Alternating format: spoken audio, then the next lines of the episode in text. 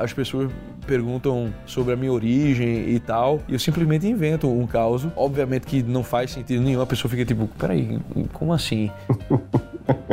Aquela coisa, trabalhe com o que você ama e deixe de amar o que você ama. Qual que é a função do silêncio na nossa formação?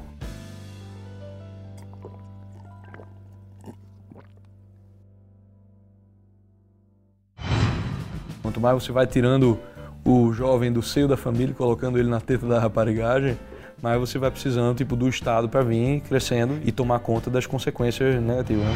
A música não só ela diz coisas sobre a gente, mas ela também fala pra gente o que fazer.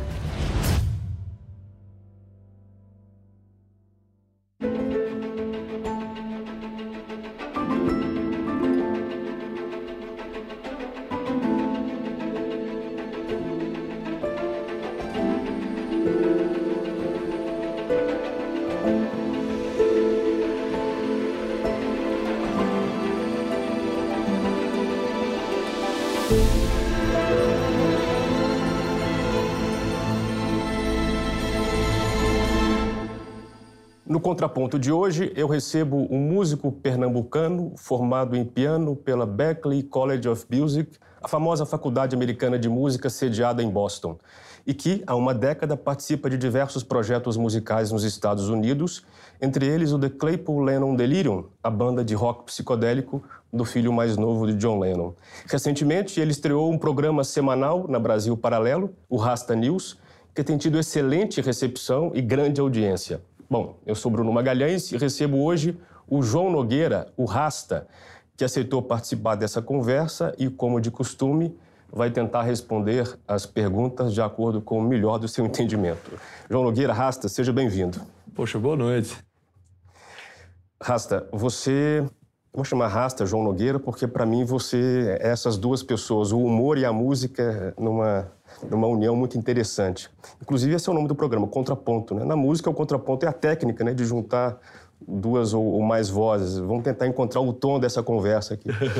Bom, você mora nos Estados Unidos há mais de 10 anos, certo? Sim, é... moro há 11 anos. 11 anos. Saiu de Recife e agora mora nas montanhas do norte de Nova York. Como é que isso vai acontecer na sua vida? É uma mudança grande, né? Imagino. É. Acontece que eu morei dois anos em São Paulo, de 2007 a 2009. E aí, em 2010, eu me mudei para Boston, lá por volta de agosto. Aí eu fui lá estudar na Berkeley e tal, e em dois anos eu me formei. Me formei em 2012, maio de 2012. E aí eu me mudei para o Brooklyn, em Nova York. Eu comecei morando ali em Bed-Stuy.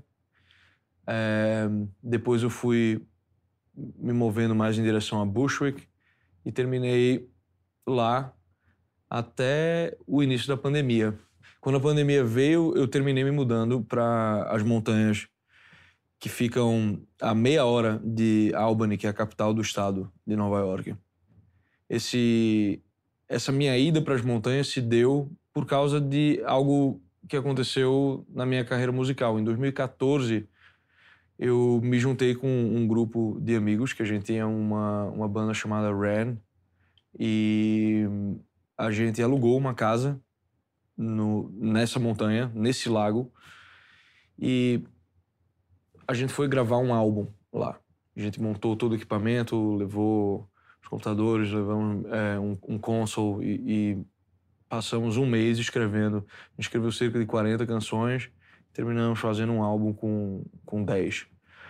E nessa minha estadia lá, que a gente passou Natal e Ano Novo, a gente conheceu uma família lá, que era a Bárbara.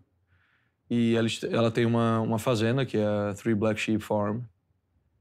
E a gente ficou muito amigo, de maneira que nos anos seguintes eu voltava para passar Natal, eu voltava para passar Ano Novo, voltava para passar Thanksgiving, qualquer feriado, qualquer desculpa que eu tivesse para ir para montanha eu ia.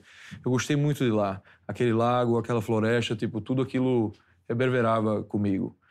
E aí, quando veio a pandemia, eu entrei em contato com ela E eu arranjei de alugar uma cabana que fica na propriedade dela. É, ela estava fazendo Airbnbs antes e tal para é, cobrir impostos, né, imposto de propriedade. Ela disse, ó, oh, deixa eu fazer isso aí e tal. Aí ela se amarrou na ideia e eu terminei me mudando lá para... Oficialmente eu me mudei em abril de 2020. Quando... Logo no comecinho da pandemia, É, logo então. no, no, no comecinho. Eu tinha ido antes, né? Eu tinha ido já em março. Assim que eu vi... Essa coisa da pandemia foi assim, tipo, assim que eu vi... Tava em Nova York, andando nas ruas, eu vi aqueles, aquelas filas em supermercado, fila em, em, em CVS. E, caramba, isso aqui tá ficando um pouco distópico demais, né? Aí eu disse, caramba, eu não quero ser aquele cara que vai ficar preso no apocalipse zumbi, né? Naquele rolê do Walking Dead, né? E aí eu terminei já, acho que no dia 15 de março, eu já me mudei para, já me mandei para montanha, achando que isso ia ser apenas duas semanas, três semanas, tipo, ah, não, mas é só aquela, aquela velha história, só até achatar a curva, só até não sei o que lá. Então acabou que quando eu vi que a coisa não ia resolver tão cedo, eu peguei um, peguei a caminhonete, fui pro Brooklyn, peguei todas as minhas coisas, entreguei meu apartamento e fiquei na montanha. Foi uma, o que foi uma coisa muito boa para mim, porque é, a minha qualidade de vida, a minha concentração, a minha minha vida espiritual, a minha vida de leitura e de prática melhoraram assim absurdamente. Eu tinha medo de ser aquelas pessoas tipo eu vivia querendo tipo ah eu queria ficar num lugar mais isolado para eu poder né, para eu poder fazer minhas coisas e no fundo eu tinha um pouco de medo de que quando eu conseguisse isso eu terminasse não fazendo isso. Mas eu terminei fazendo e é, foi uma coisa que me alegrou muito. E é por isso que eu fico ainda lá nas montanhas, mesmo as coisas estando parcialmente resolvidas. Eu não pretendo voltar ao Brooklyn mais. Mesmo com o fim da pandemia? Mesmo com o fim da pandemia. O Brooklyn é muito feio, cara. é, é, é, é, estranho. É como você tá em Mordor, assim. Então eu achei o meu condado lá, de certa forma. Você trancou a faculdade de física lá em Recife para vir para São Paulo se preparar para Berkeley, certo? Sim, sim. É, o que estava na sua cabeça quando você pensou em entrar na Berkeley? Ou seja, melhor, uma das melhores escolas de música do mundo. O que, que, que, que te impulsionou a fazer isso? Bom, eu tinha um amigo em física que tinha tentado uma bolsa para a Berkeley, tipo, anos antes, e ele não tinha conseguido, mas ele me falou que era possível, né, aplicar. E ele me falou de um curso aqui em São Paulo, tal. Na, na época era na, na época era na Souza Lima, né? E eu fiquei interessado. Eu estava meio desmotivado no, no curso de física porque eu hoje eu entendo que eu escolhi o curso porque eu era bom em resolver problemas de física de ensino médio e eu achava que seria mais fácil o vestibular de maneira que eu não ia precisar estudar tanto então eu ia poder tocar mais piano em vez, né, em vez de fazer algum outro curso tipo medicina tal que seria né, que seria tipo aquela dedicação muito forte para para o cara passar. Foi bem foi, foi bem assim na vadeagem mesmo que que eu entrei em física. E eu entrei e vi que a, a, a coisa não era bem assim. O meu primeiro semestre ainda foi ok mas no segundo semestre eu é, eu encarei uma greve né? A primeira greve de federal assim que eu vi na minha, na minha vida foram nove meses de greve. E aí, nossa, foram nove meses que assim que eu fiquei tocando em casa, fiquei tipo pensando muito. E quando eu voltei, você tinha banda já nessa época? Já, já. É. Eu tocava no, tocava numas bandas de rock na cidade, essas coisas assim. É, quando eu voltei da greve, que já era janeiro, acho que 2000 e, de 2006, eu já voltei diferente já voltei para a faculdade, tipo, eita, isso aqui, eu não estou levando isso aqui a sério do jeito que isso aqui tem que ser levado, né? Se eu quero seguir carreira nisso aqui, é a diferença, né, entre você resolver problemas no, na, no, no colégio e você ter uma carreira científica, realmente, né? Disse, ah, o buraco aqui é bem mais embaixo. E aí eu comecei a pensar, comecei a pensar, rolou o... aconteceu o falecimento do meu pai é, em 2006, e aí eu comecei a pensar sobre o que eu estava fazendo com a minha vida, né? Tipo, comecei a pensar assim, em termos de propósito e tal.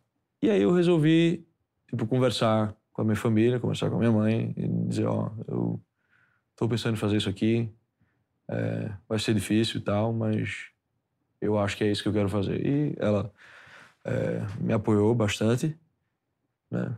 Eu não sei como. Nem porquê.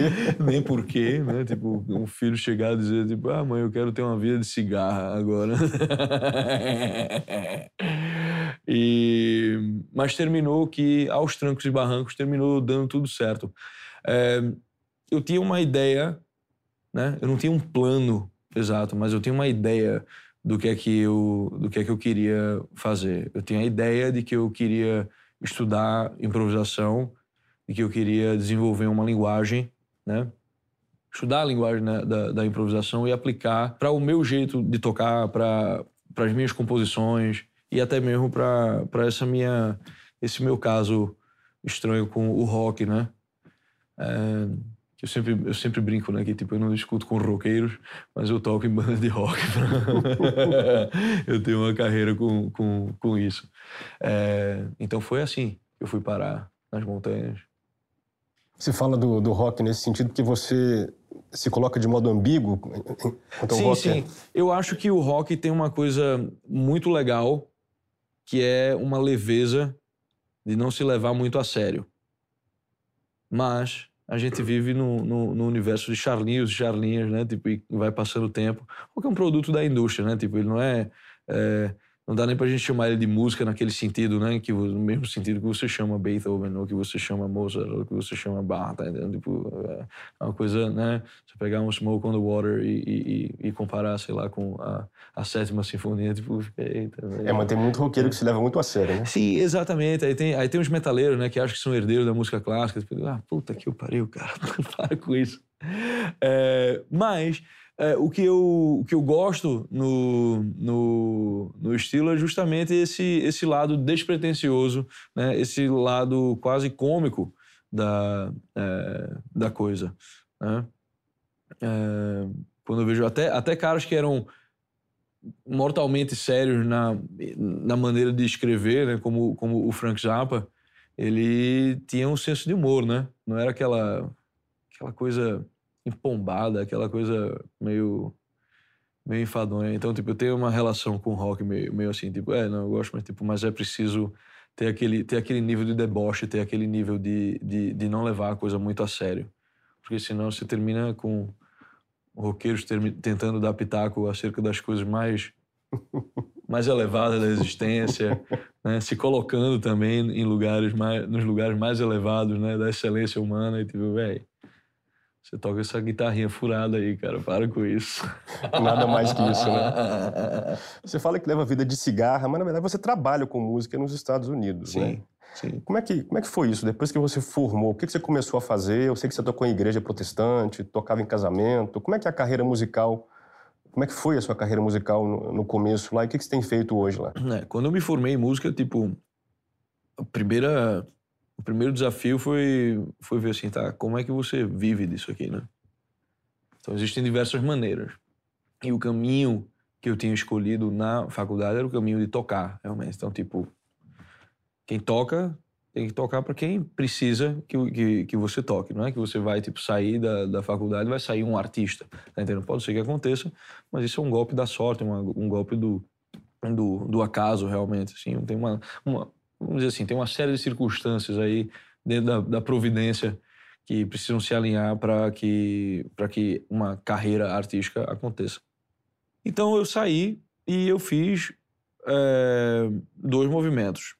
Um, é, eu estava já muito interessado na, na música negra gospel americana e eu conheci um, um, um pianista na Berkeley que tocava na ele tocava na banda da Whitney Houston. O nome dele é Jetro da Silva, é um dos maiores pianistas que eu já vi tocar, assim. Um cara incrível. Jetro da Silva? É.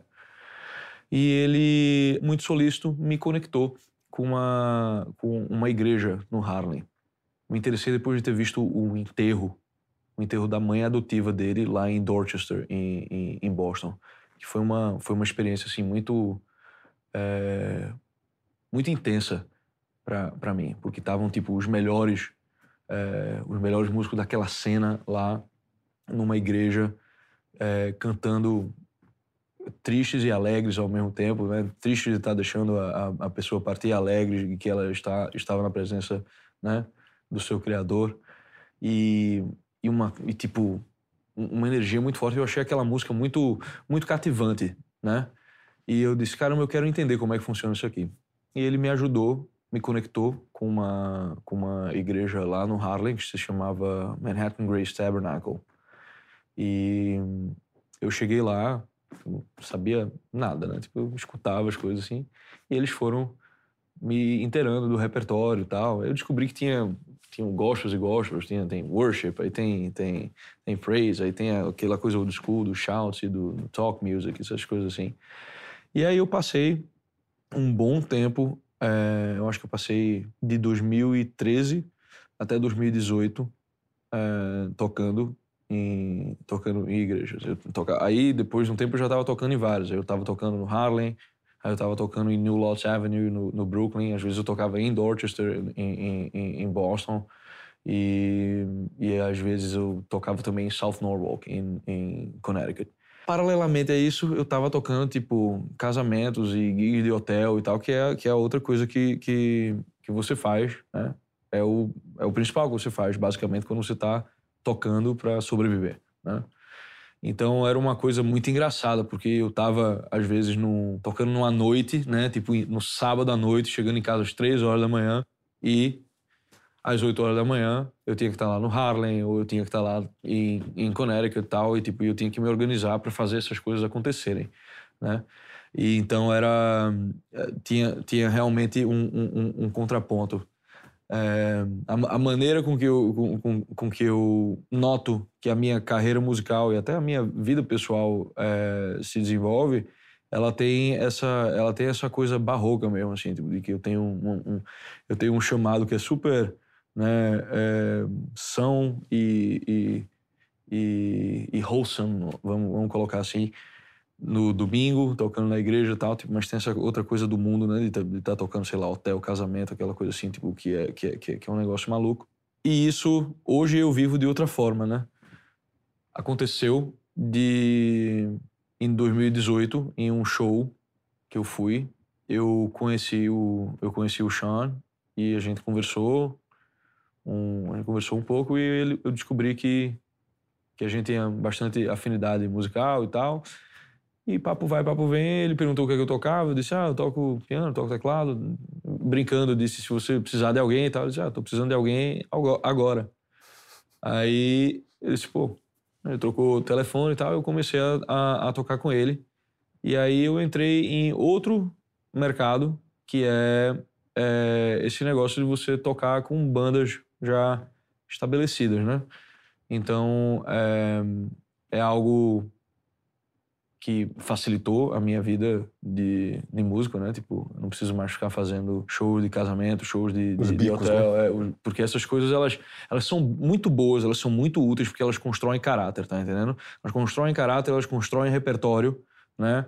E você fica versado nas coisas. Realmente você está forçado a aprender, sei lá, 40 músicas por semana. Mas tem outro lado, que é tipo, você pode terminar parando de gostar de música. Né? Aquela coisa, trabalhe com o que você ama e deixe de amar o que você ama.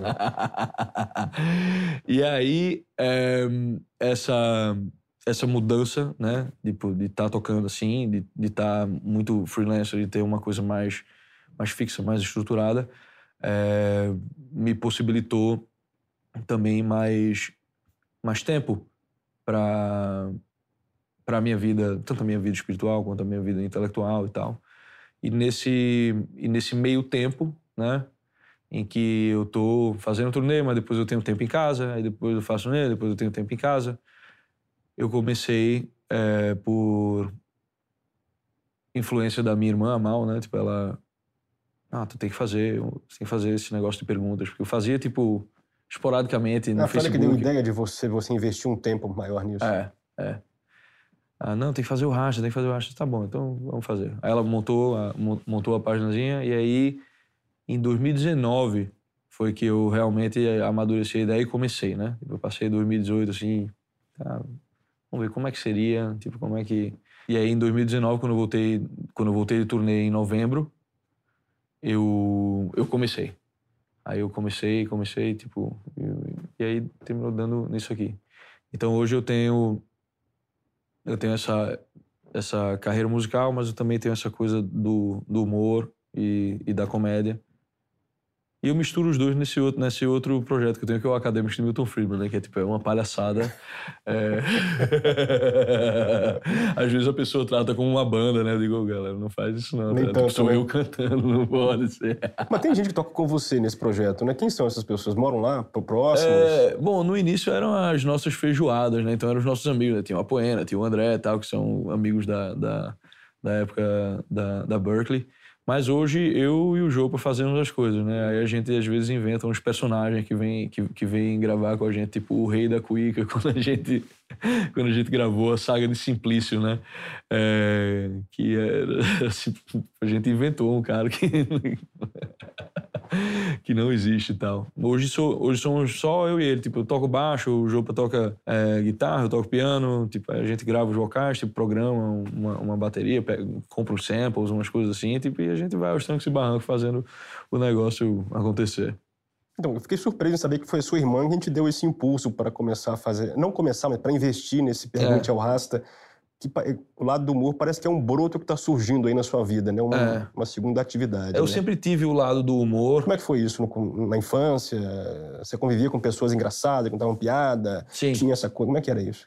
Sim, é, meu pai tinha um, um amigo que faleceu, por sinal, no ano passado, que Deus o tenha, é, Luiz Mota. Ele era dono de um, de um restaurante de comida regional lá perto da Universidade Federal, chamava Arriégua. E ele era cearense de, de, de origem. E meu pai me levava muito no, no, no restaurante. lá. Meu, meu, meu pai gostava de tomar uma e ele, e ele me levava com ele pros cantos. né? Então tinha dois bares que ele, que ele ia muito. Ele ia no, ele ia no Arriégua, lá na cidade universitária, e ele ia no bar do Zé do Mé, lá na estrada de aldeia, que, que ele foi basicamente um dos fundadores, e ele, ele ajudou a sustentar aquele bar durante muito tempo. Tanto que depois que meu pai faleceu, o bar não durou muito. Financiando bares, né? É, exato, exatamente. É, e aí eu sentava, escutava muito o Mota, principalmente, falando. é, ele contava piada, contava um monte de, de, de, de coisas. Eu sempre achava aquilo. Sempre achava o riso, a galhofa, essa coisa, tipo, um, um, um- negócio ótimo. Mas eu nunca pensei, né, tipo, que isso ia. é, que isso ia pingar em mim. É, nos, outros, nos outros bares também, meu pai tinha, tinha amigos que eram, embora não fossem piadistas, piadistas eles eram muito, eles eram muito caricatos, né? E eu ia observando, assim, tipo, era uma época muito engraçada essa, pô, dos anos 90, porque sentava um bando de velho num bar e eles começavam, tipo, a, a contar coisas sobre o mundo, assim, que você não tinha como checar na Wikipédia se era verdade ou, ou, ou mentira. Então eu aprendi várias lendas, assim, várias lendas urbanas, tipo, coisas assim que é, a maneira com que os caras é, a maneira com que os caras construíam a, a narrativa era muito convincente. Eu digo, ah, isso aqui deve ser verdade mesmo, isso aqui faz sentido, né? e tal. Isso me ajudou depois, mais tarde, a entender como a própria, como a própria, o próprio jornalismo faz isso, né? o cara joga uma coisa aqui, uma coisa ali que faz sentido numa, nu- numa, numa, numa narrativa, faz uns ganchinhos. Eu lembro, eh, tinha, uma, tinha uma história que, acho que foi um amigo do meu pai chamado Acioli, que contou que a direção nos carros da Inglaterra era do lado direito porque os cavaleiros seguravam as lanças do lado direito e tal É, e, o ca e no carro a direção representava né como era como a lança para o cavaleiro caramba essa correspondência é verdade deve ter sei lá uns, uns nove deve ser eu aprendi eu, eu, eu- e aquilo ficou comigo eu digo caramba pô a, a direção do carro é a lança do cavaleiro né Tipo, e obviamente tipo, isso aí não tem fundamento nenhum, né? Tipo, mas não tinha Wikipédia, não tinha Google na época, cara. Então eu fui escutando causos e tal. Então, tipo, a minha, a, a minha imaginação para inventar causos também, tam- é, também veio. E isso terminou me ajudando no, no, no humor. Muitas vezes é, as pessoas perguntam sobre a minha origem e tal, e eu simplesmente invento um caos, né? Um caso, obviamente, que não faz sentido nenhum. A pessoa fica tipo, peraí, como assim? Né? Uma Tipo, às vezes as pessoas, é, uma vez as pessoas me perguntaram sobre por que rasta, né? Tipo, eu fiz um destaque no meu. Ah, Eu vi um vídeo É, de um, um um coletivo de reggae. É, É, então, pela minha eu- participação nesse filme aqui. eu coloquei. Ah, por causa da minha participação nesse filme aqui. E o cara até parece. É, aquele, aquele filme Rockers de 1978, né? Que é um filme que mostra um baterista jamaicano, o é, Leroy Horsemouth Wallace. Cara, é sinistro. Mas é um filme, assim, é engraçadíssimo, assim, não tem uma, ele não tem uma história muito, é, muito bem desenvolvida, né? Tipo, acho que foi um filme criado com muita maconha, mas eu coloquei lá aquela passagem, tipo, a pessoa ficava olhando e, Cadê tipo, o Rasta como aqui? assim, pô? É o Rasta aí mesmo? assim, tipo... Acho que vem daí também o seu gosto pelo Tolkien, né? Hã? O seu gosto pelo Tolkien, pela criação de um mundo. Sim, sim, sim, sim, sim. O, o- claro, né? E, e- dada, é, Não, dada claro, não estou é. comparando as duas coisas, mas É. assim, é a criação de um universo Sim, também, sim, de um. sim. O, o, o Tolkien, tipo, a alegria dos hobbits e a, alegria- e a alegria do Tom Bombadil sempre me, me, me influenciaram. Mas, voltando, então, tipo, nesse restaurante do, do o, o Arre Égua, eu escutei muitas, escutei muitas piadas. Eu tinha um vizinho também que era que, era, que ele escrevia... é, ele escrevia um- uns livros com piadas e tal, chamava é, Bestiário da Imprensa. O nome dele era Hugo Vaz. É, e pequenininho, eu, eu li os livros dele, os, os livros tinham umas imagens assim, meio. Umas, ima umas imagens meio impróprias, assim, tipo. Mas era, eram, eram cartoons, né? Eram. eram é, e, e os textos eram engraçados também, e aquilo, tipo. E, e aquilo me chamou para esse lado do humor, esse lado da. Eu sempre tive essa, essa coisa a- a- acontecendo comigo. Quando eu comecei a me interessar mais por filosofia e tal, por, por, por- por história, e eu terminei conhecendo o, o Olavo de Carvalho, ali a veia humorística é fortíssima, né? O, o, o, o Olavo não só é, é, é o grande, a potência intelectual que ele é, mas ele é, para mim, ele é o meu humorista fe- preferido também. Ele é o Aristóteles no Alborguete, como é, o próprio é, o, disse. é o Aristóteles no, no, no Alborguete. Cara, você tipo, tem, tem, tem aulas do Coffee assim, que você assiste e que ele tá falando um negócio super sério, super verdadeiro, assim, e do nada ele coloca, ele coloca uma piada que é maravilhosa. E aí eu fico dando risada, né? É, então, eu acho que é impossível, na verdade, você ser brasileiro e não ter essa coisa do, do, do humor. Eu acho que é até um mecanismo de defesa da gente, né? E se você parar para pensar no Brasil, tipo, a realidade do Brasil, assim, tipo, é um país, um país bem, bem louco e um, e um país bem assassino também, né? Então, tipo, é uma... Não é trivial o cara articular uma vida, uma vida normal aqui. Então, tipo, o riso, a galhofa, essa coisa, tipo, faz parte, assim, do, do, do nossa, é, da nossa vivência. Sobre o Olavo, inclusive, você já disse que fazia parte lá atrás, no Orkut, daquela comunidade Olavo de Carvalho nos odeia. Você estava ali em torno desse Na assunto, Orkut, né? É. é. E, de algum modo, você hoje é aluno dele, né? Queria entender como é que foi essa passagem aí, né?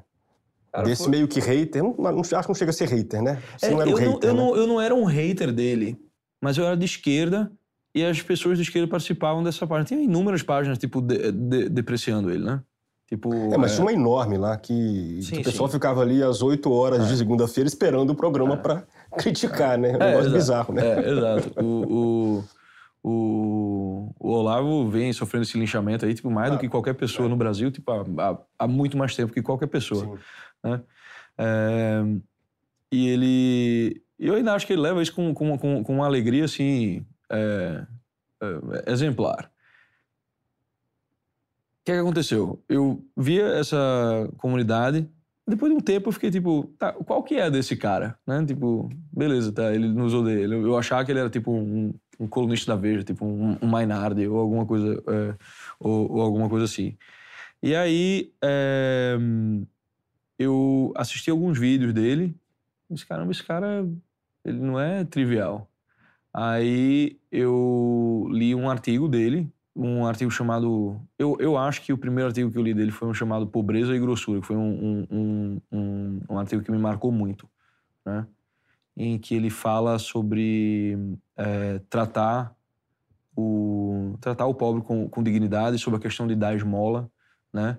E sobre essa questão cultural, tipo, do, do brasileiro julga muito o, o pobre, né? Tipo, o cara vem pedir uma esmola na rua, tipo, o cara ah, ele vai usar pra tomar be- bebida, não sei o que lá. Tipo, o Olavo acaba com isso aí. Tipo, ele acaba de um jeito assim que quando eu mando o texto para amigos de esquerda, sem o, sem o nome dele, o cara diz, nossa, que porra, que foda. Tá? Tipo, às vezes eu, eu boto uns quotes no, no, no texto. quando você vai conhecendo o velho, tipo, não dá para você. É difícil você enquadrar, tipo, qual é o pensamento político dele. Tipo, ele não é um, não é um, conservador de, de, tipo pó de arroz burquiano, ele não é um liberal, ele não é um ANCAP, ele não é, mas tipo, mas ao mesmo tempo ele é mais anárquico que todo mundo, tá entendendo? E ele, e ele tem essa coisa católica e ele não tem medo, não, não teve medo tipo de enfrentar os tradicionalistas, essas coisas assim. Tipo, cara, é, é realmente uma coisa muito única. Então, a partir desse texto, eu comecei a entrar em outras coisas, eu descobri o livro O Jardim das Aflições e, a, e que para mim foi uma coisa é, incrível, embora né, ele já tenha dito que tem, na, na, época tinha algumas coisas que ele não enxergava bem naquele, é, é, naquele livro, mas principalmente aquela, aquela primeira parte, a reação dele é, à palestra e vários, é, vários mitos que a gente foi é, acostumado a acreditar que ele ia desconstruindo, assim, quando ele passava né, desse jardim de Epicuro para o jardim da, das aflições, que eles ficaram, isso aqui é uma... Fazia, fazia tempo que eu não lia uma coisa tipo, em, em língua portuguesa desse jeito, né? E aí eu comecei a me interessar mais, mais por ele, tipo... Em 2015 eu fui visitá-lo lá na, lá, lá na Virgínia e tive a oportunidade de perguntar umas coisas que eu queria saber para ele e tal. Tipo, fiquei lá. É, depois eu vi ele dando uma entrevista e tal. Tipo, tem uma, uma força vital muito grande, assim. Ele aguenta falar por muito tempo. E aí, tipo, e ele para e ele começa a ler. É, ele lê um pouco, ele conversa com as pessoas, ele lê mais um pouco, ele tá sempre, tipo, sempre ativo. Mão, é. É, é. impressionante. Queria falar um pouco de música. Uhum. Não da sua carreira, mas de música, Sim. especificamente. A música tem alguma função? Quer dizer, um relógio tem uma função, um carro tem uma função. Nesse sentido, a música tem alguma função? Finalidade, né, tá em tudo que tá, tá em tudo que existe, né?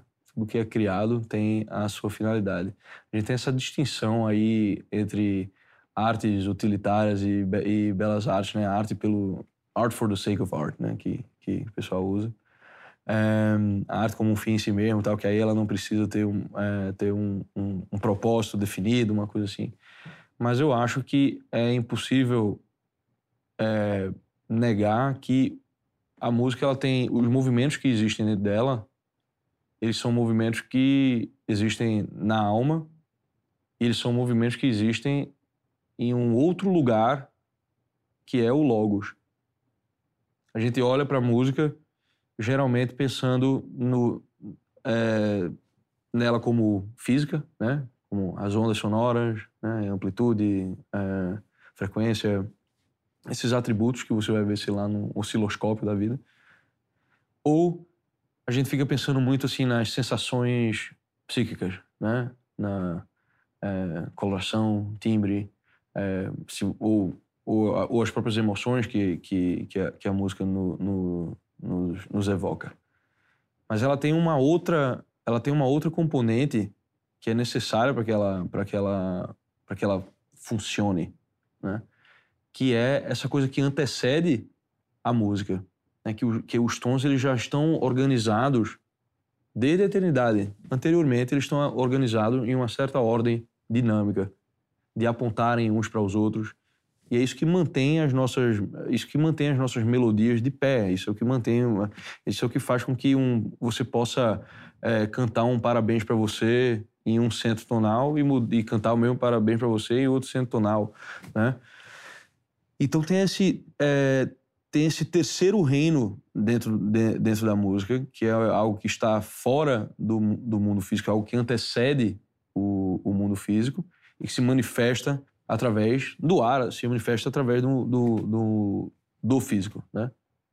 Mas ele não é um fenômeno nem puramente interno, nem externo no sentido de ser puramente físico, né? Ele é, ele é uma, uma terceira coisa. É um externo mais anterior ao físico.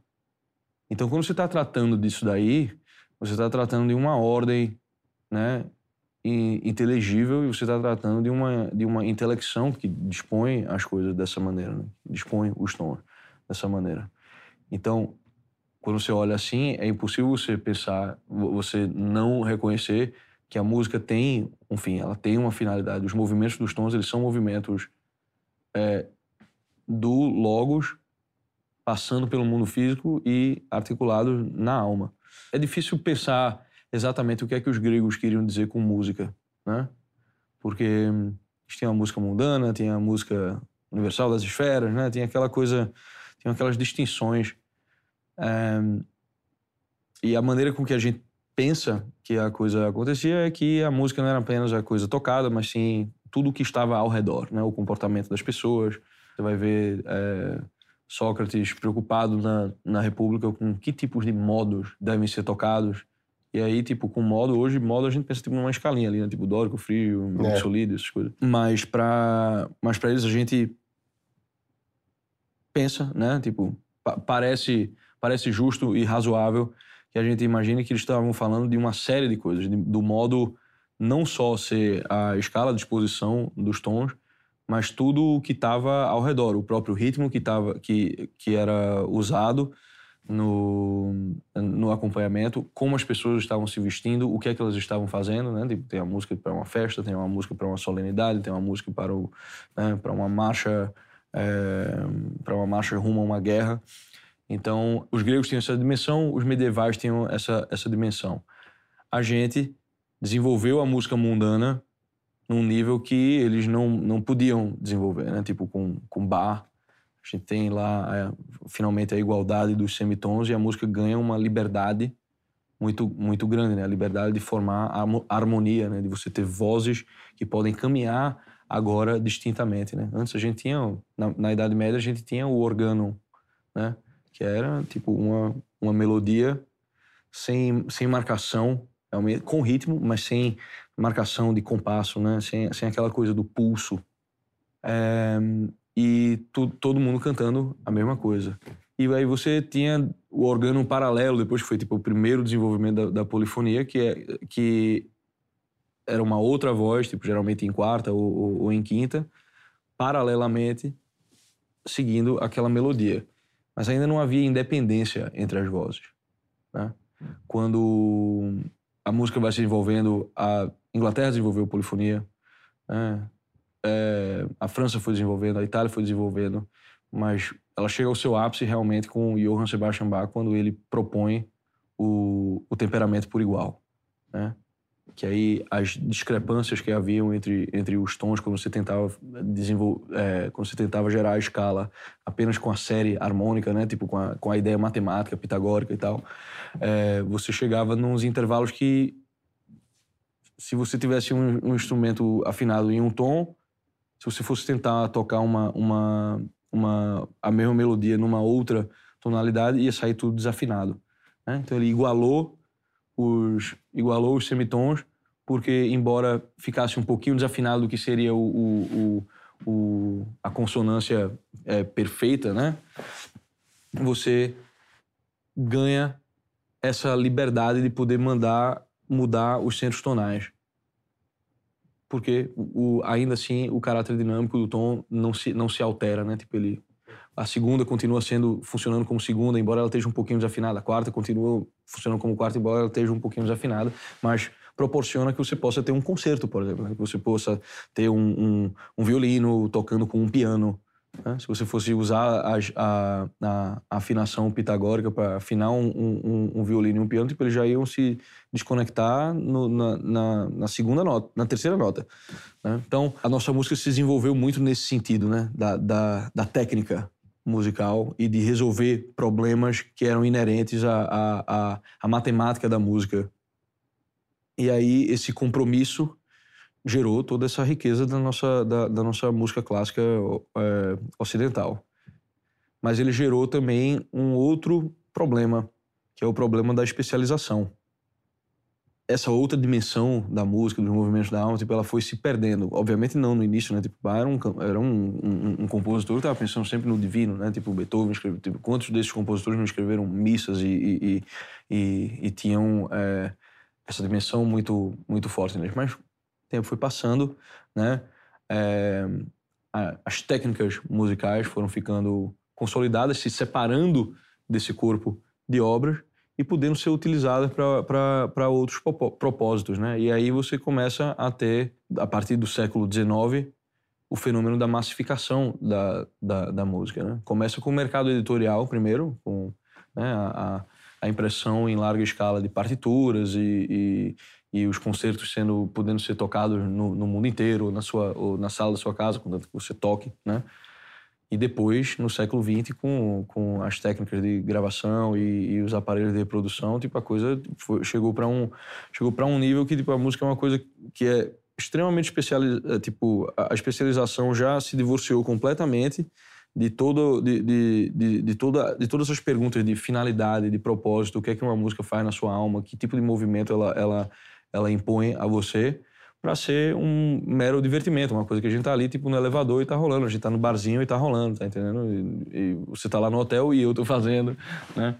É, então, é, assim, a música tem um, um, um, propósito, ela tem propósito, mas ele não é apenas um, né?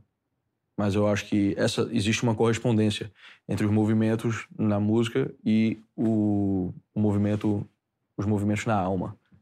É, isso que você falou agora no finalzinho me lembra a ideia de que nós somos como que herdeiros né, de uma grande fortuna, mas estamos, enfim, não sabemos manejá-la, né? Ou seja, a gente pegou essa técnica aí que fez, fazia sentido quando o Bar desenvolveu ela, mas, uh, ou seja, a vida ficou meio fácil, né? Então dá, dá para, né?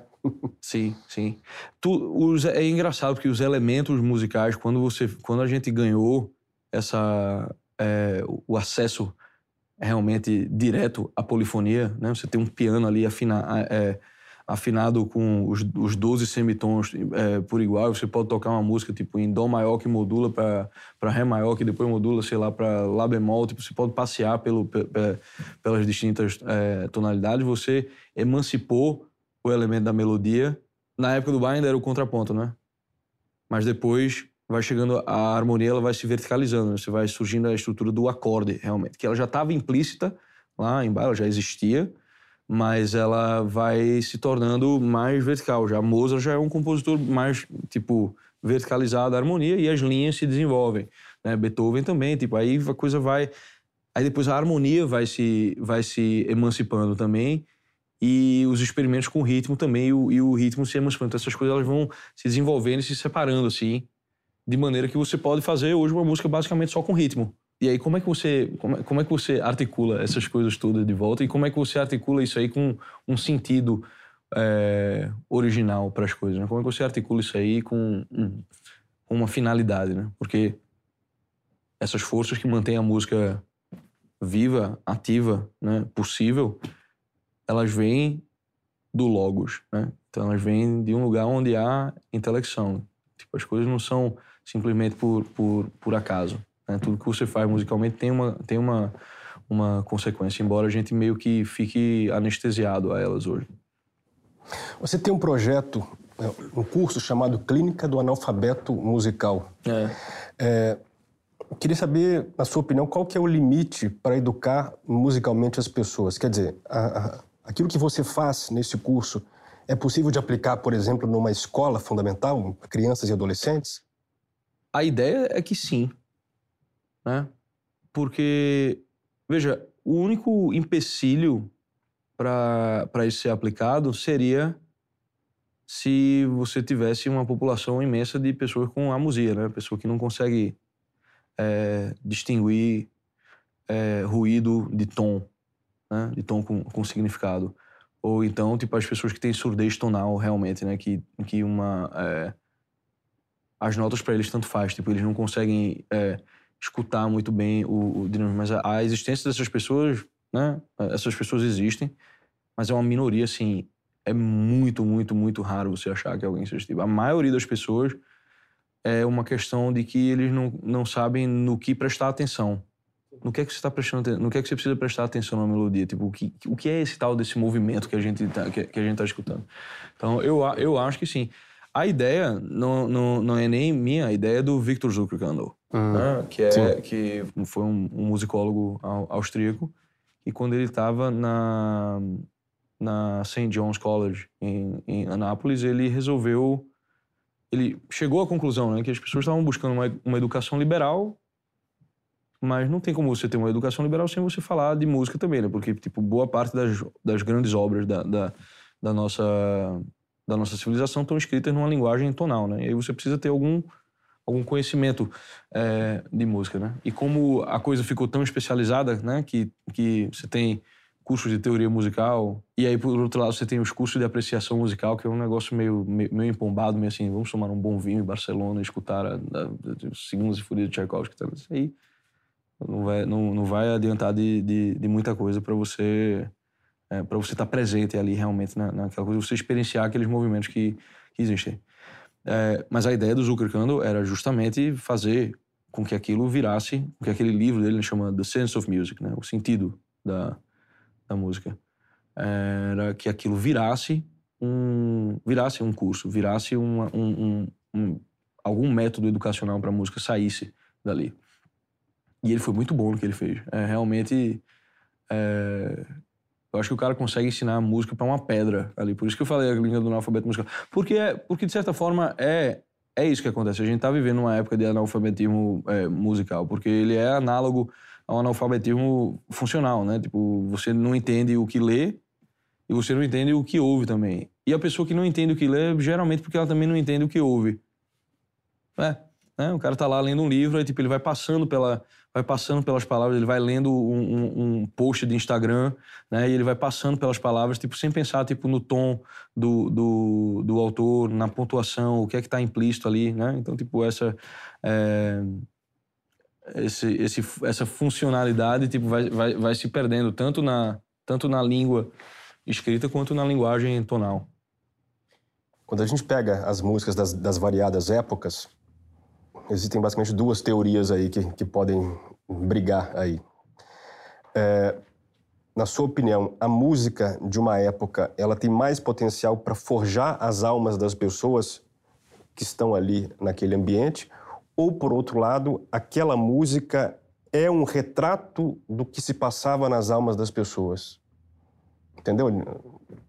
A resposta é sim. Era mais o input ou mais o output? A resposta é sim. Sim, as duas coisas? É. é as duas coisas. É... A gente vive, né, no mundo... O, o, mundo musical, ele é esse mundo de, de, de tensões. A mesma, a mesma medida que ele molda, ele também está dando ali para você a, a chave dos próximos passos que você também vai, que você vai tomar, né? Então, é, quando você olha para a música de, de cada época, também tem que ter, a gente também tem que ter um certo cuidado, tá? Tipo, né, de, de não achar, de não cair muito na ideia de espírito dos tempos, né? É, mas sim, a, obviamente você vai ter desenvolvimentos, por exemplo, como o desenvolvimento do, do automóvel, né? O desenvolvimento do automóvel acelerou a vida das pessoas. Você não vai, tipo, se você pega, por exemplo, um, um, uma peça, um presto interpretado no século XX, né? Você imagina como era um presto na época barroca, né? A, a noção de, de, rápido do cara era o que? Era o que ia um cavalo, né? Tipo, eram as condições da, da, da, da vida da época. Mas, ao mesmo tempo, né? O desenvolvimento da, da música né, né, nessa época também vai te levar a, ao que irá por vir. Também pode sugerir já uma certa aceleração né, para um, um, um próximo tempo e você, é, e você ter isso meio que carregado para outra época. Né? Você, é, é fácil olhar para o barroco e para o classicismo tal, tipo um meio que como consequência do outro, mas não, não é bem assim que a coisa não, não é bem assim que a coisa funciona, mas a coisa também funciona assim. Né? Existe uma evolução né? que, você, que você vê, tipo, é, a música de uma época se transformando na música de, de outra, mas também existem né, as músicas que a gente não ouviu, os compositores ruins que estavam lá na, na, na, época, né? compositores que estavam fazendo tipo que que estavam fazendo música velha, pastiche, né? Por exemplo, Salieri era um grande compositor, mas ele não compôs música tipo que era muito é, é, que é o que a gente terminou associando com a época dele, né? Que é a época de Mozart, depois a época de, de, de Beethoven, ele ainda escrevia do, no, do velho jeito, né? Então, embora essa não exista realmente assim, um grande espírito do, do, do tempo em, que carrega tudo igualmente ao, a, ao mesmo tempo, existe uma certa continuidade de, desenvol de, de, desenvolvimento da música influenciar o desenvolvimento da própria música, né?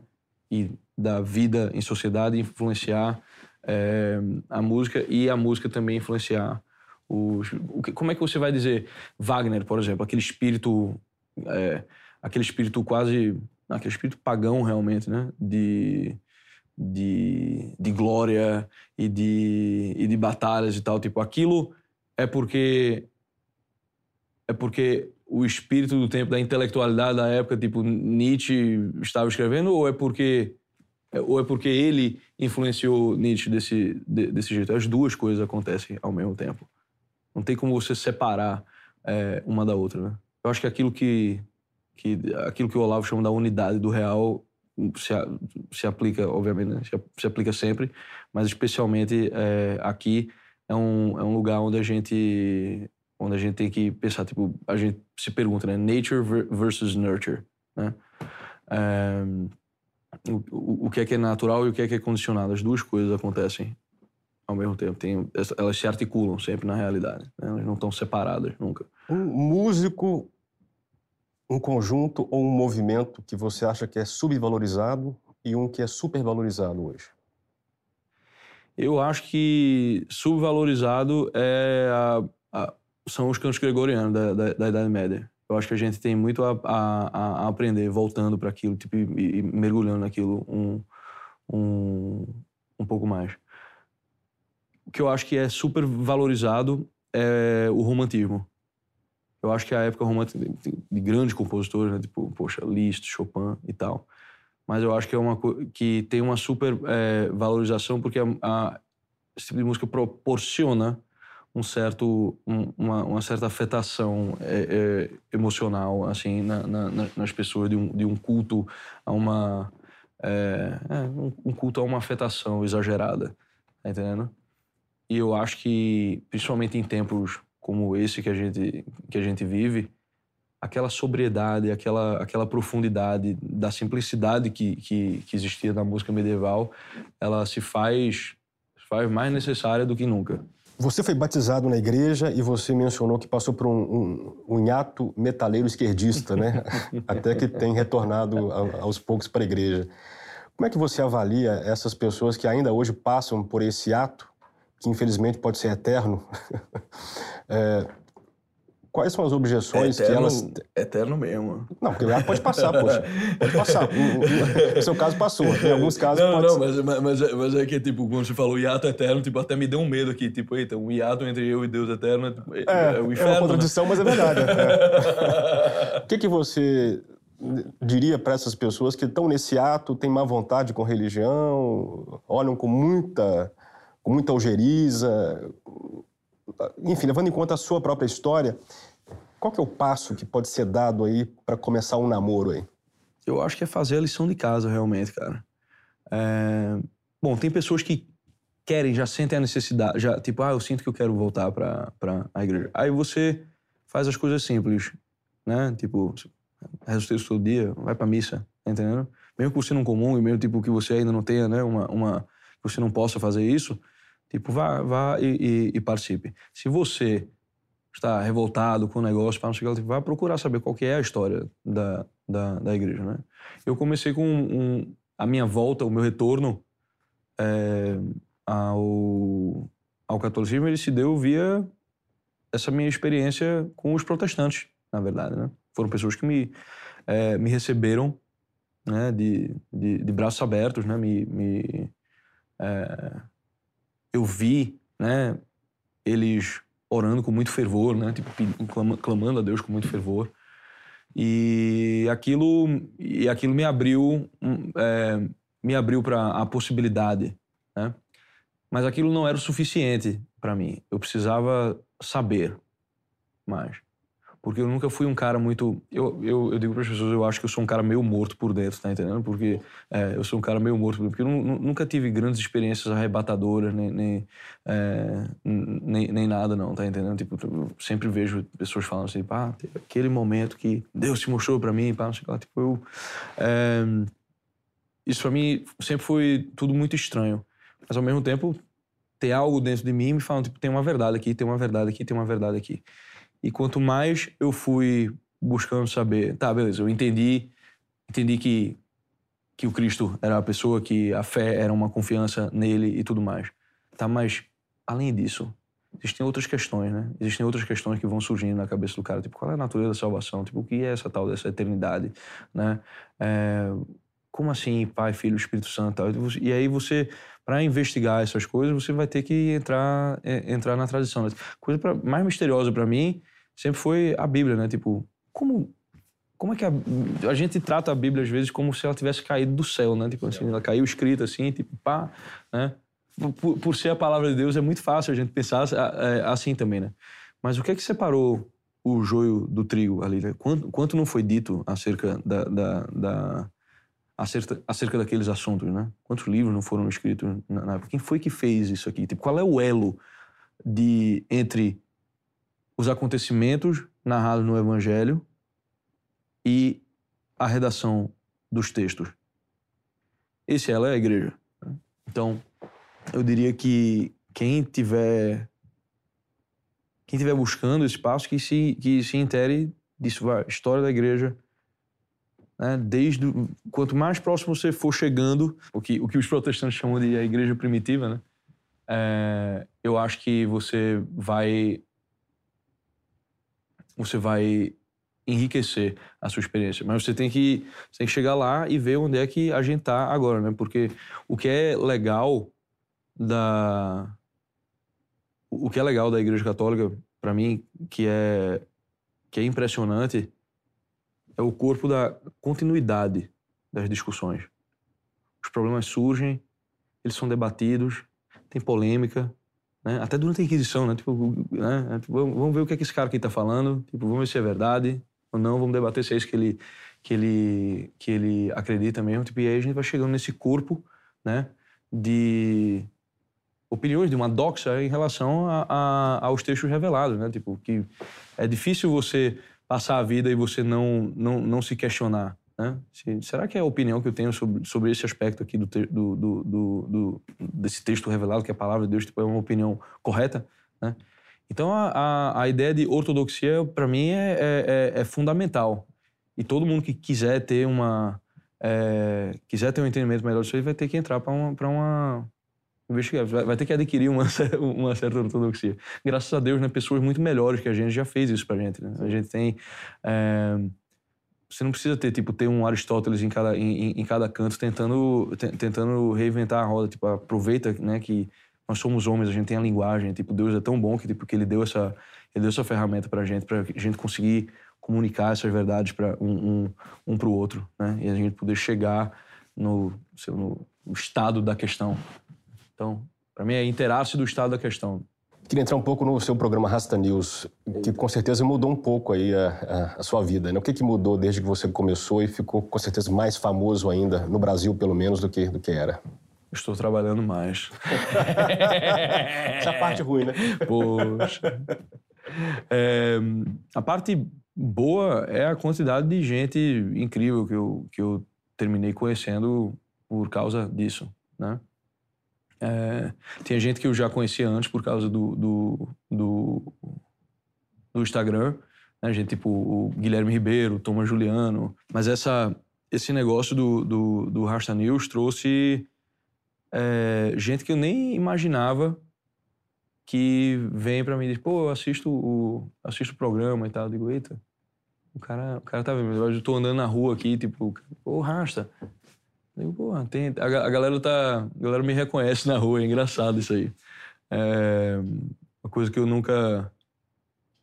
É que eu nunca pensei que fosse acontecer, mas, tipo, é uma coisa que se, eu, se, se fosse acontecer, eu pensava, tipo, ia acontecer lá, distante, não, mas tá acontecendo agora já. É, o que eu acho mais legal do, do, do, do negócio do Rasta News é eu poder falar algumas pequenas verdades aqui e ali, usando esse senso de humor. Para mim, isso é uma, isso é uma válvula para soltar um monte de coisa que eu tenho aqui. Tipo, tem, uma, tem, uma, tem uma catarse ali que acontece quando, quando eu estou fazendo o texto que eu estou interpretando e tal, e que tem, tem um, um aspecto quase de, de a, a, possessão daimônica lá, né, do, do, do, do, do Sócrates. Porque se você for pedir para eu explicar realmente, né, como é que, como é é que eu faço, né, se eu for fazer um aplicar um método tipo, vai ver que eu não sei nada do nada de nada de comédia. E nem os críticos que escreveram sobre comédia sabem, sabem também, né? Quando você vai quando você vai chegar no final no, no, nos pormenores. Então, tipo, tá sendo uma experiência muito interessante para mim. Você falou que, que usa o, o humor para falar pequenas verdades. Uhum. É, fica claro que não é um programa só humorístico, né? Mas, mas eu fico pensando, eu acho que não tem é, é, nenhum humor que seja só humor também, né? Como é que você vê isso? Eu acho, acho que tem, tem sempre alguma coisa séria, não? Uh... Sempre uma intenção é, fundamental. Mesmo o mesmo humor mais escrachado, me parece que tem sempre uma outra intenção ou boa ou ruim que seja, mas tem alguma intenção por trás, né? É, eu existem humor, existem tipos de humor mais pretensiosos e menos e, e, e, e menos pretensiosos, né? Eu sempre gostei dos, dos menos pretensiosos, né? Tipo, eu, pô, é, fui criado vendo Hermes Renato, né? Que é bem não pretensioso, mas é, mas é incrível. É, eu, o que eu acho legal é que, tipo, eu não sei se é a intenção do comediante ou não, mas ele toca ali. Tá entendendo? Sei lá, assisto Hermes Renato, tá entendendo? Tipo, e o cara criou a dona máxima, tá entendendo? Do, do, do, do Sim a Bolsa. Tipo, eu não sei se ele tava pensando em fazer uma, uma puta crítica social foda, mas, tipo, a dona máxima representa um. Tipo, é um arquétipo brasileiro. Existe um monte de dona máxima por aí, pô. Tá ligado? Existe, já vi, já vi. Eita porra, tá ligado? E naquele.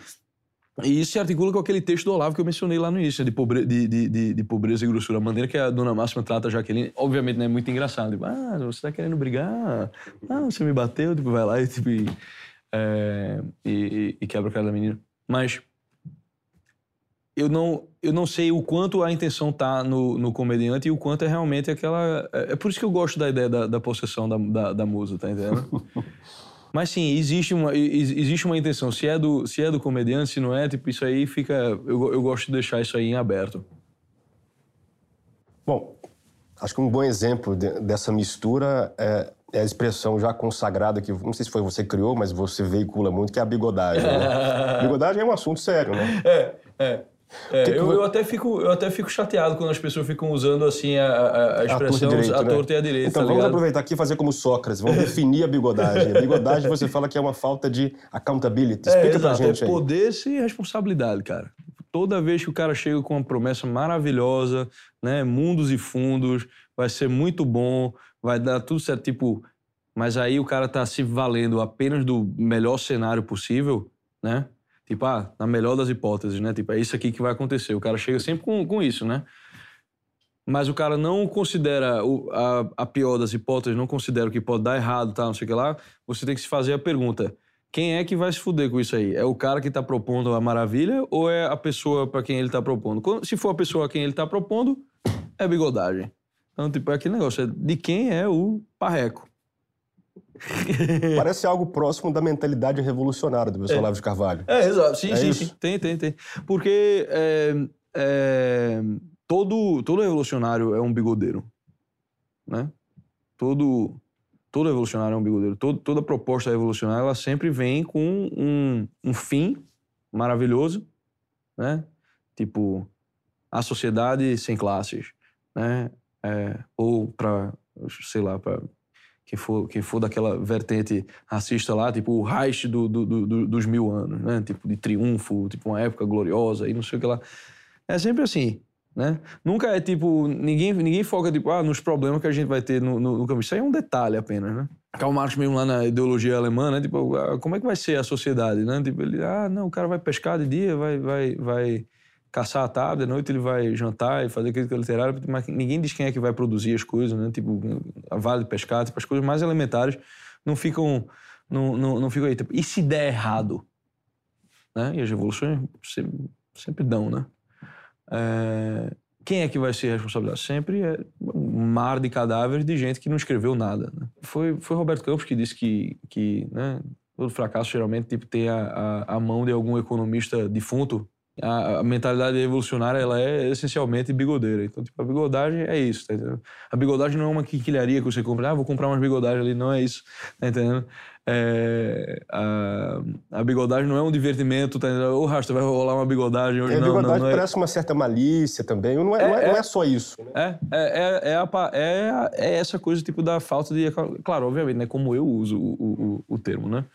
É, então, se as pessoas querem usar como, como, como eu uso, tipo. Tem é, que seguir sua escola, é, tem que ser é assim. isso, tá entendendo? Porque existem outros termos, existem outros motes e, outros, e outras idiosincrasias que podem ser usadas aí né, para diversas. É, é, eu gosto de ter uma específica para cada um.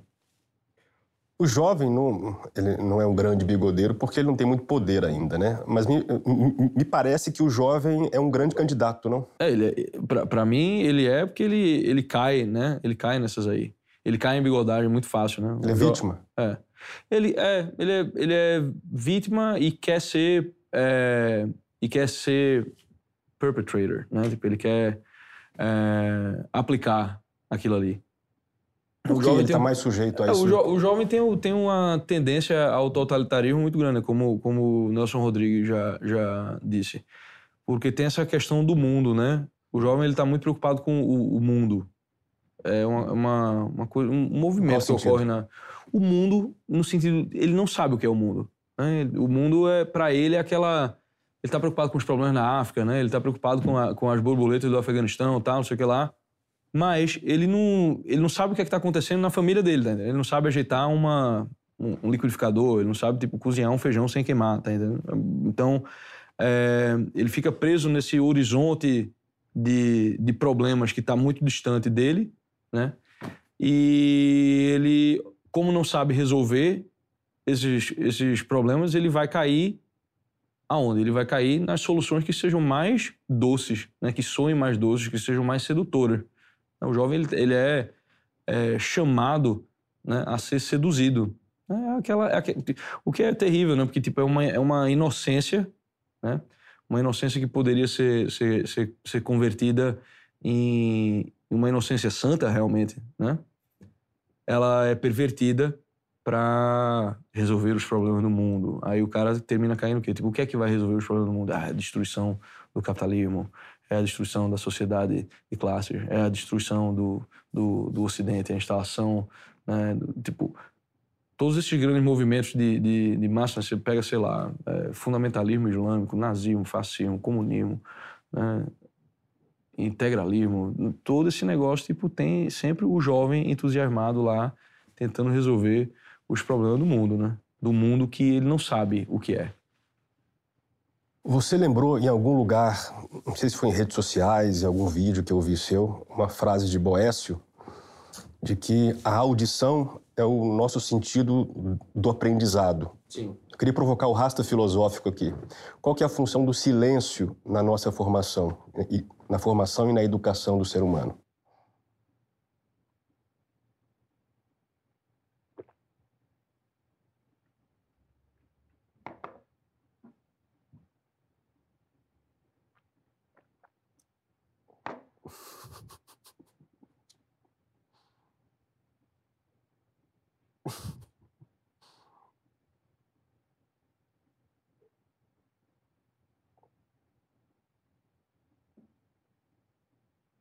Viu?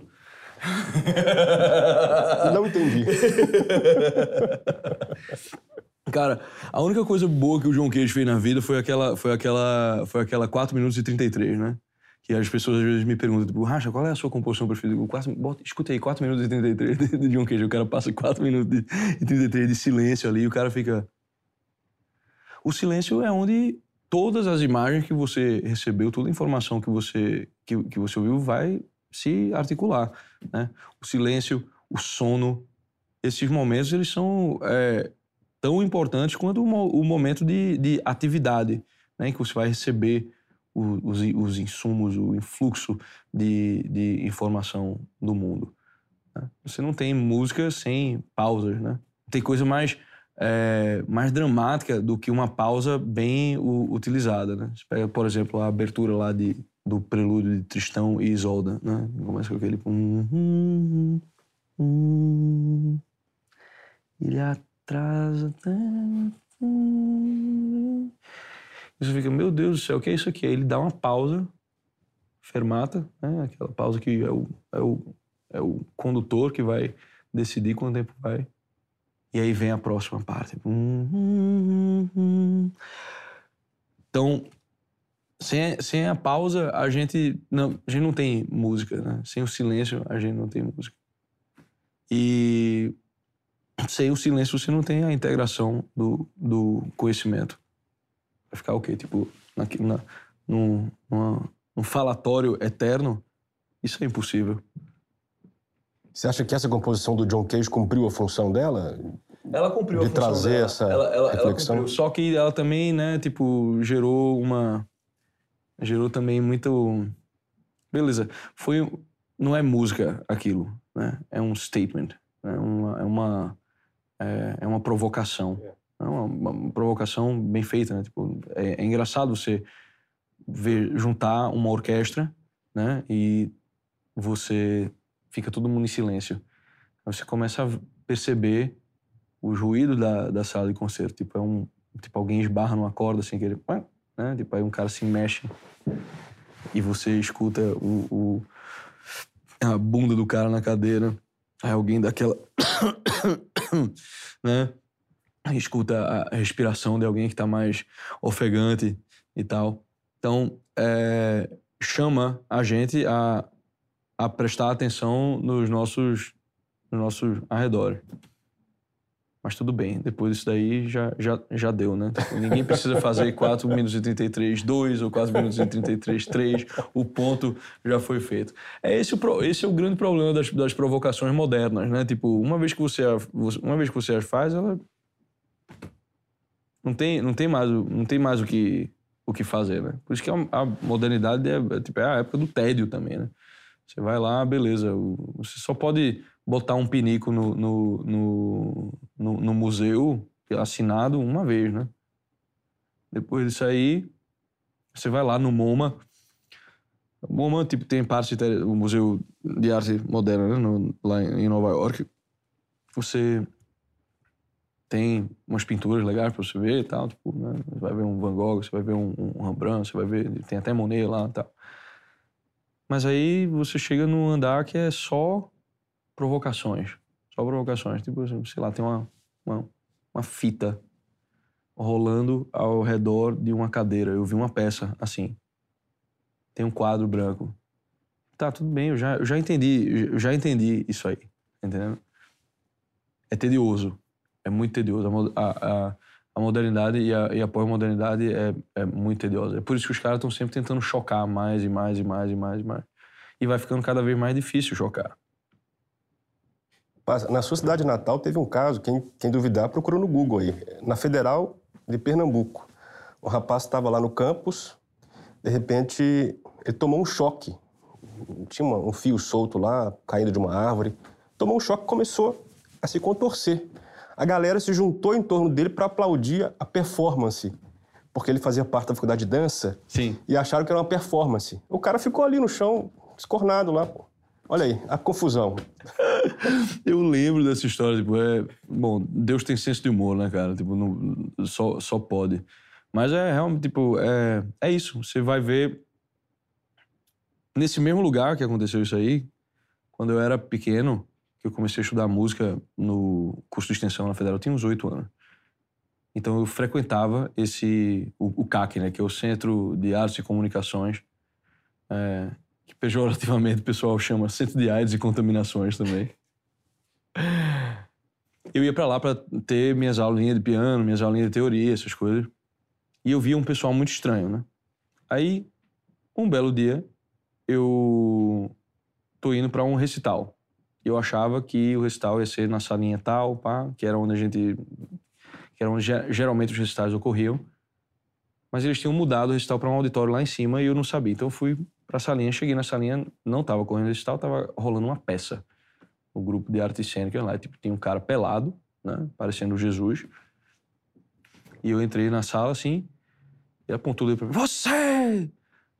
É, era uma improvisação, ele fazia parte do, do, do fazia parte do, do, do, negócio. Ele veio andando assim em minha direção, eu fiquei aterrorizado com aquilo. Eu disse, meu Deus, o que é que eu fiz? Entendeu? Eu só tava atrás do meu, do meu, do meu negócio. Tipo, e aí ele obviamente ele não tocou em mim, não, não, não encostou em mim, tipo, ele passou assim e... Nu? Sim, sim. Tá. E, e foi andando. Ele saiu, aí ele, aí ele entrou numa, numa, numa outra salinha assim, e eu fiquei tipo, que isso que, que isso que aconteceu? Eu peguei e fui, fui, fui procurar. Então, assim, são coisas. São coisas tediosas, realmente. Ah, para mim, beleza, me causou aquele espanto, né? Tipo, beleza, a, prova a provocação foi feita. Você! Tipo, sim, eu. sou eu, sou eu. Né? sou eu aqui. O fato dele estar tá nu foi um, foi um pouco. Foi um pouco chocante, né? Tipo, mas, mas, mas tudo bem. É, então esse é o nível de coisa que, tipo, veja, quando eu tinha, quando eu tinha 8 anos, faz, sei lá, quase 30 anos. Então...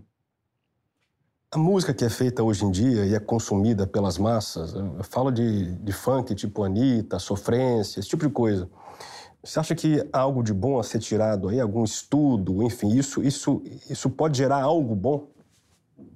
Mesmo que com efeito, mesmo que por sinal contrário? Cara, veja, todo material musical ele pode ser usado, né? Tipo, às vezes você, na música da, da, da Anitta vai ter uma melodia, vai ter um pedaço de melodia, vai ter um fragmento de melodia que você pode fazer, pode escrever uma fuga com aquilo ali, tá entendendo? Tudo depende da, da, da, da imaginação do compositor, né? Então você precisa de grandes... É, o problema não é material musical que tá, que tá ali, você pode fazer qualquer coisa com, com, com, aquilo ali. Você pode pegar, sei lá, uma música do Paulo Vittar e você pode fazer uma sinfonia com um tema que tá ali. Tá entendendo? Você vai tirar ele daquele contexto, né? Você vai pegar, tipo, a, a estrutura melódica do negócio e você vai né, orquestrar, desenvolver, criar variações, tipo... É, não, é, não é difícil fazer isso. É, o, problema de, o, o, problema dessas músicas não é, é não é esse. O problema é o uso excessivo de repetições, é, de sensualismo e tal. Ele vai te deixando num lugar animalesco, realmente, tá entendendo? Porque o, é, existe um lugar para esse transe né? Que a música é capaz de, de, de, de, provocar no cara, pelo ritmo e pela, e, e, pela batida e tal. Mas esse lugar, ele é um lugar... Ele é um lugar religioso, é um lugar cerimonial, tá entendendo? É, quando você tira ele desse elemento e você coloca você coloca ele no, no, no, mundo assim tá entendendo? Você, eu acho estranho que as pessoas fiquem é, fiquem espantadas ainda. Eu nem sei se as pessoas ficam espantadas mais mas, tipo, mas às vezes eu vejo as pessoas tipo ah correu um, um correu um estupro num baile funk correu um, um é, ocorreu um assassinato na Noruega com uma banda de black metal. Tipo, cara, olha, olha o que os caras estão fazendo, pô. Tipo, é óbvio que isso, que, que, que, isso ia acontecer. Eu lembro quando surgiu o Marilyn Manson, né? Tipo, eu até, até curto o Manson, tem, tem várias músicas da hora dele, sim. Mas era óbvio que aquilo ali era um, um, cara perturbado pra caramba, assim, né? Tipo, a música era perturbada, né? As letras eram perturbadas, o ritmo era perturbado, tipo, tava tudo ali. Um grego olhasse aquilo ali, tipo, ele dizia pra tudo na hora, tipo, ó, oh, isso aqui não, não, vai dar merda, né? E quem é que dizia, né? Eram as senhorinhas, né? As senhorinhas cristãs, tipo, lá, lá, lá os minha filha, não escuta isso não, que isso aí é música do capeta e tal, aquela coisa assim, né? Que é, é difícil você, de você é, levar a sério quando vem, quando vem a velhinha, mas aí, tipo, décadas depois, tá lá o maluco sendo acusado de um monte, sendo acusado de um monte de coisa, a galera descobre que o cara tem uma, uma um, um, um, vidro de tortura, uma cela de tortura na, na, casa dele, que ele colocava as namoradas dele é, de castigo. Uma, cela, uma, uma, tipo um aquário isolado, em que ninguém pode ouvir o grito da pessoa. Né? Então. Daí você tira, né? É, exato, mas, velho, você olha pro, olha pro show do cara, olha para o que o cara é, olha pros videoclipes do cara, tipo, é, é lógico que, que, ia, que ia dar nisso, né? Então, obviamente, isso nem, isso nem sempre acontece, mas, tipo, a gente tem que entender que, é, que é, a música não só ela diz coisas sobre a gente, mas ela também fala pra gente o que fazer tem as duas coisas acontecendo ao mesmo tempo. É o, que eu, é o que eu digo quando eu falo ah, a música vai te levar a algum lugar. Então o problema principal dessa da, da, da fuleiragem music, assim, tipo, não é o, o exatamente o material é, material melódico pobre e tal, porque, tipo, o material melódico mais pobre do mundo, tá entendendo? Que, que, que, que é material mais simples do que um pam, pam, pam, pam, né? Tipo, um funkeiro pode fazer isso aí, né? É, acho, inclusive, que já fizeram, né?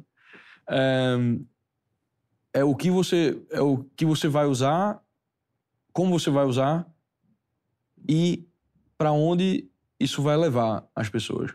Esse tipo de música leva para leva a uma cultura sensualista, gadística, né? Tipo de, de, de muita putaria, azaração. E quem ganha com, e quem ganha com isso são os, poderes do mundo, né? São os, os governos. Quanto mais caos você tem né, gerado por uma, por uma cultura assim, mais você vai precisar tipo de, de gente para lidar com aquilo. Né? Quanto mais você vai tirando o jovem do seio da família, colocando ele na teta da raparigagem, mas você vai precisando tipo do Estado para vir crescendo e, e, e, e, e tomar conta das consequências negativas. Né? Quem é que vai é, quem é que vai distribuir anticoncepcional? Quem é que vai é, pagar pelos abortos? Né? Quem é que vai policiar as ruas?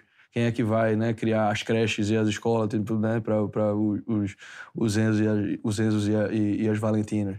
Né? Quem é que vai lidar com o, o, o crime estimulado pela cultura ostentação, tá entendendo? O cara, tipo, quer ter o, o, o, o negócio que ele, que ele não pode ter, no momento ele vai lá e, tipo, comete um ato de violência, tá entendendo? Porque ele quer satisfazer aquele... Não é, é só o desejo sexual aí, né? Tipo, é o desejo de, de, de, de consumo, né? Aquela concupiscência é, no sentido de desejar as coisas materiais, né? Tipo, de querer... É, quem é que vai lidar com a fraude, que, que, com as fraudes que são geradas por isso aí? Tipo, tudo isso traz mais, é, traz a necessidade de mais e mais regras, mais e mais e mais regras. Quanto mais entregue aos vícios, quanto mais entregue ao lado animal, o homem vai precisando de mais e mais lei, mais e mais. Então a gente termina no mundo que a gente tá, tá entendendo? Que tudo, tudo é proibido e tudo é permitido ao mesmo tempo. Né? Uma libertinagem eterna, mas tem. Você não pode fazer tal coisa que. Ah, você não pode falar assim. Entendeu? Você não pode chamar, tá, você não pode chamar tal comportamento, não não pode fazer uma piada, você não pode fazer nada, tá entendendo? Tem, uma, tem um moralismo muito grande junto da libertinagem, que é para tentar lidar com a dor que essas coisas causam. Então, tipo, esse tipo de música causa dor. Ele vai te levar para um lugar de dor, para um lugar de, de, de bestialidade. Tu vai se lascar nisso aí, porque tu não foi feito para isso tem esse elemento, mas tu não foi feito para isso. Bom, eu já ia entrar no tema da política aqui. Algumas das pequenas verdades que você traz no Rasta News tocam, de algum modo, a, política, né? Na sua opinião, a democracia é o pior regime, exceto todos os outros? É uma, é uma boa frase essa, eu concordo com ela, assim, mas em partes, né? É, a democracia é aquela coisa que, tipo, ela vai sempre dar, ela vai sempre dar errado, né? Ela vai sempre dar, ela vai, vai sempre degenerar numa, numa tirania. É, eu tô com. Nesse, nesse ponto, eu tô com o Guilherme Freire. Eu acho que, tipo, que mesmo. Não, existe regime democrático. Tipo, o, único regime que existe realmente é a, é, é a monarquia. Sempre alguém tem um mando, né? O mando é quando a existência daquela pessoa, a vida da pessoa e o, a ordem da polis são a mesma coisa. Né? Você teve é, momentos da, da história em que se, inúmeros momentos da história em que você tem um indivíduo que é a vida dele, a maneira com que ele a, a maneira com que ele a leva, que altera tudo, né? Você pega tipo um cara do, do, do da da grandeza de um Napoleão, por exemplo, né? Ou da grandeza de um, de um, de um Carlos Magno, né? Ou ou do nosso próprio, do nosso próprio Dom Pedro II. Né? A vida do cara é a vida da, da, da polis. No momento que ele vai embora, né, no, caso, no, no, no caso do Dom Pedro, no momento que ele vai embora, tipo, a vida da polis vai embora também. E o Brasil fica, a, fica abandonado, né? Tipo, a nossa história da República é, um, é, é meio que um par de nisso aí, né? Então, é... para não entrar muito naquele negócio da democracia, o Deus que, fa que falhou, eu sempre uso aquela metáfora do, do, do braço, né? Tipo, você tem um cara sem braço e você tem um braço infectado que você vai colocar no cara para o cara poder né, operar. A democracia é isso, né? Você tem que estar tá sempre, tipo, limitando ela. Você está se, sempre tendo que é, impedir que a infecção se espalhe e mate o, e mate o corpo. Né? Bom, já que na sua opinião só existe regime monárquico, quem é que manda no Brasil hoje? quem que personifica?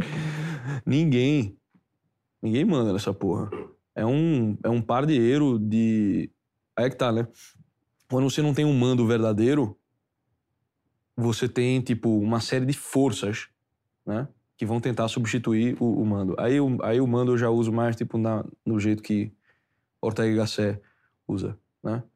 É, então, você tem hoje... O STF tem, um, tem uma espécie... Tem uma força muito grande. Os deputados têm uma... A, a Câmara e o, e o Senado têm outra espécie... O Centrão, ele tem uma outra espécie de, de poder, né? é, o presidente tem virtualmente nenhum.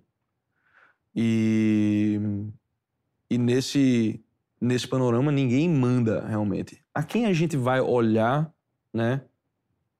E ver o exemplo, tipo, e que vai conduzir, que essa pessoa vai conduzir, tipo, não é conduzir, tipo, cagando regra, tá entendendo? É a vida da pessoa, né? É, Napoleão liderou a França assim, mas ele nunca, por exemplo, é, Ortega você fala fa, fala isso na Rebelião das Massas, né, que Napoleão conquistou a, a Espanha, mas ele nunca mandou na Espanha.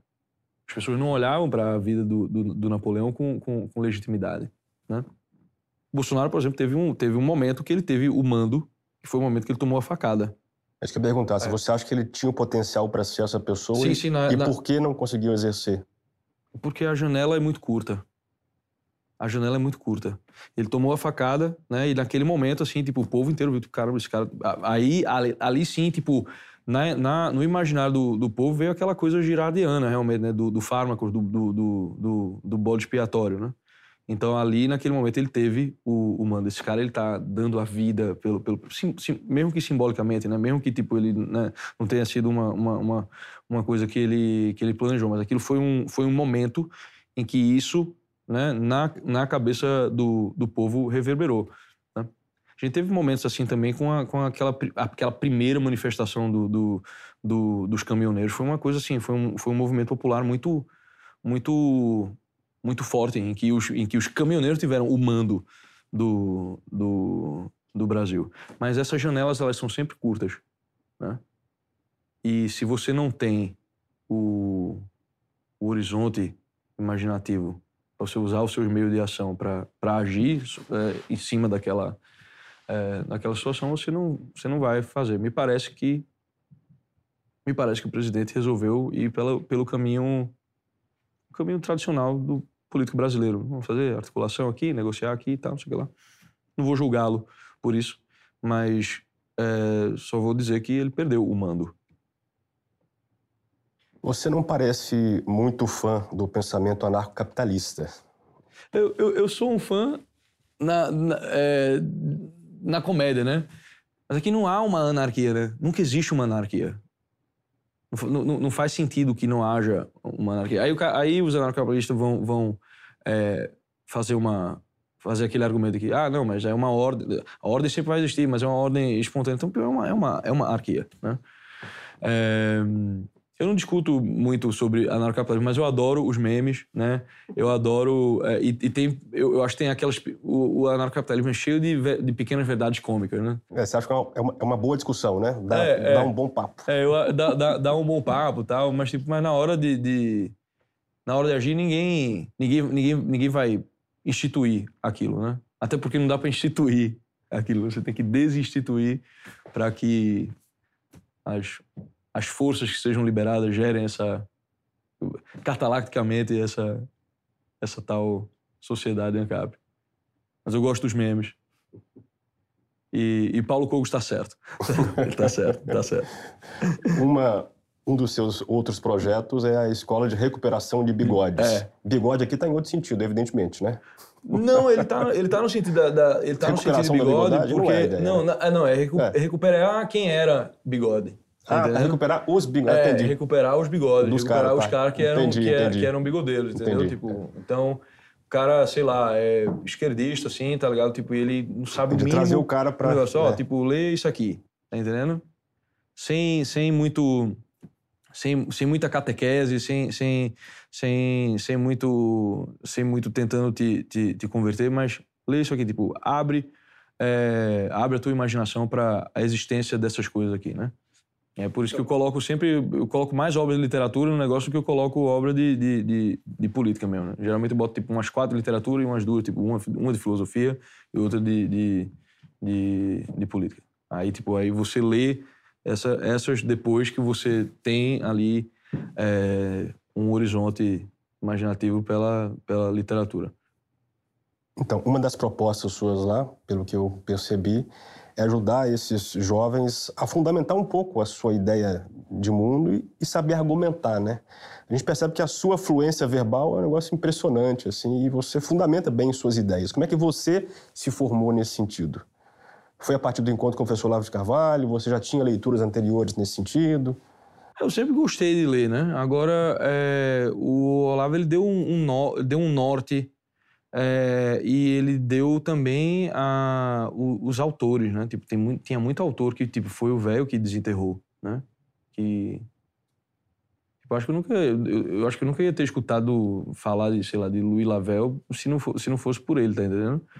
É, então ele desenterrou um monte de jeito para mim que tipo que era eu ia na, por exemplo, eu gostava de ler, mas aí eu ia na, na, na, livraria Cultura, por exemplo. Aí tinha o quê? Tinha Foucault, tinha Heidegger, tinha Derrida e tal. Tipo, nada contra ler esses caras, tipo, é, tem, tem, tem que ler mesmo. Mas só tinha isso, né? Você não achava um Eric Fögling, você não, não achava um, um, um... Talvez você achasse, achasse um Mises ali, né? Depois que a galera começou a, a desenterrar a, a, a, escola austríaca, que, que o velho também ajudou a, a fazer, né? Então, é Sim, ele teve essa, ele teve essa, ele teve essa influência com certeza. Além das contribuições da própria filosofia dele, ele teve esse aspecto de ser um curador do todo o conhecimento humano que veio antes dele. Né? Bom, estamos chegando no final. Eu queria pegar dois autores que você lê bastante, você valoriza, que são Ortega y Gasset e o próprio Tolkien. Uhum. Os dois em momentos diferentes da obra. O Tolkien, na verdade, é uma carta que ele mandou a um filho dele, né? Tratam da ideia de naufrágio, né? Sim. O Tolkien diz ao filho, falando da visão romântica das mulheres, que para ele não era muito interessante, que, na verdade, a, a companheira, a nossa companheira, nossa mulher, enfim, a mulher é nossa companheira de naufrágio. A ideia de naufrágio aí, como estando nesse mundo de, de naufrágio em busca de algo mais sólido, né? E Ortega Gasset, também na obra que você mencionou, Rebelião das Massas, trata dessa ideia do naufrágio do ponto de vista filosófico. As únicas ideias que valem são as dos náufragos. É, então, a proposta de um e de outro são diferentes. A gente pode vulgarmente dizer que o Tolkien vai mais para a ideia religiosa, né? E o Ortega Gasset, que é um ateu, mais para a ideia filosófica. Eu pergunto a você, quais são as suas ideias de náufrago se é que você já achou alguma em que se escorar, e se não, por onde você está caminhando? Eu não posso dizer que essa ideia é minha, né? Mas o meu naufrágio é me agarrar na realidade. Toda vez que eu estou sofrendo, toda vez que eu estou com algum problema, é, eu tento me colocar exatamente aonde eu estou, tipo, em que, onde eu estou sentado, como é que está o meu corpo, é, como, como eu estou respirando, como eu estou comendo, é, eu estou me exercitando, tipo, todas as, todas as circunstâncias na minha vida. Eu olho para aquilo, tipo, o que é que está acontecendo comigo e, tipo, me, agarro, e me agarro naquilo. Ah, mas e se eu tivesse feito? Ah, e se... E, e, tipo, não trabalhamos com o futuro do pretérito, né? Tipo, eu, te, eu, tenho, eu tenho essa, essa política. Eu quero me agarrar ao que, ao que é. Tá entendendo? Então, o meu meu naufrágio é esse. É, tipo, a minha boia é eu, eu quero me agarrar na realidade. Isso nem sempre, isso nem sempre é fácil. Volta e meia eu me pego perdido em fantasias e, e, e, e achando que coisas são reais que, que, que não são. Né? É, e isso se dá por uma fé que eu tenho né, de que a criação, né, o que é, é bom. Né? Aquela, aquela, aquela, velha, aquela velha história tipo, de que Deus, Deus não faz o mal. Eu não é o autor do mal.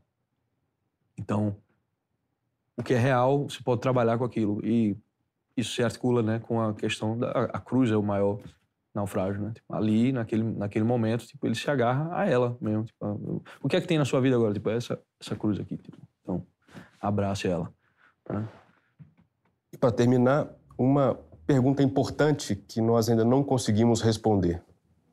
Quem manda nessa porra? Você tem alguma suspeita? Quem manda no mundo? Não, não, eu digo aqui nessa porra no Brasil mesmo. Tá entendendo? É. Pra, pra- pra- é um problema mais imediato. Quem é, que, quem, é que, quem é que manda aqui no Brasil agora? Perfeito. Você mencionou o Congresso, o Supremo, isso são, são É, veículos, e tem né? a são figura, e instrumentos, tem a, né? e tem a figura oculta que é o chinês atrás, né? Perfeito. Rasta. Muito bom papo, forte abraço. Ô, Bom obrigado, retorno cara. aí Valeu. nos Estados Unidos e espero te rever em breve.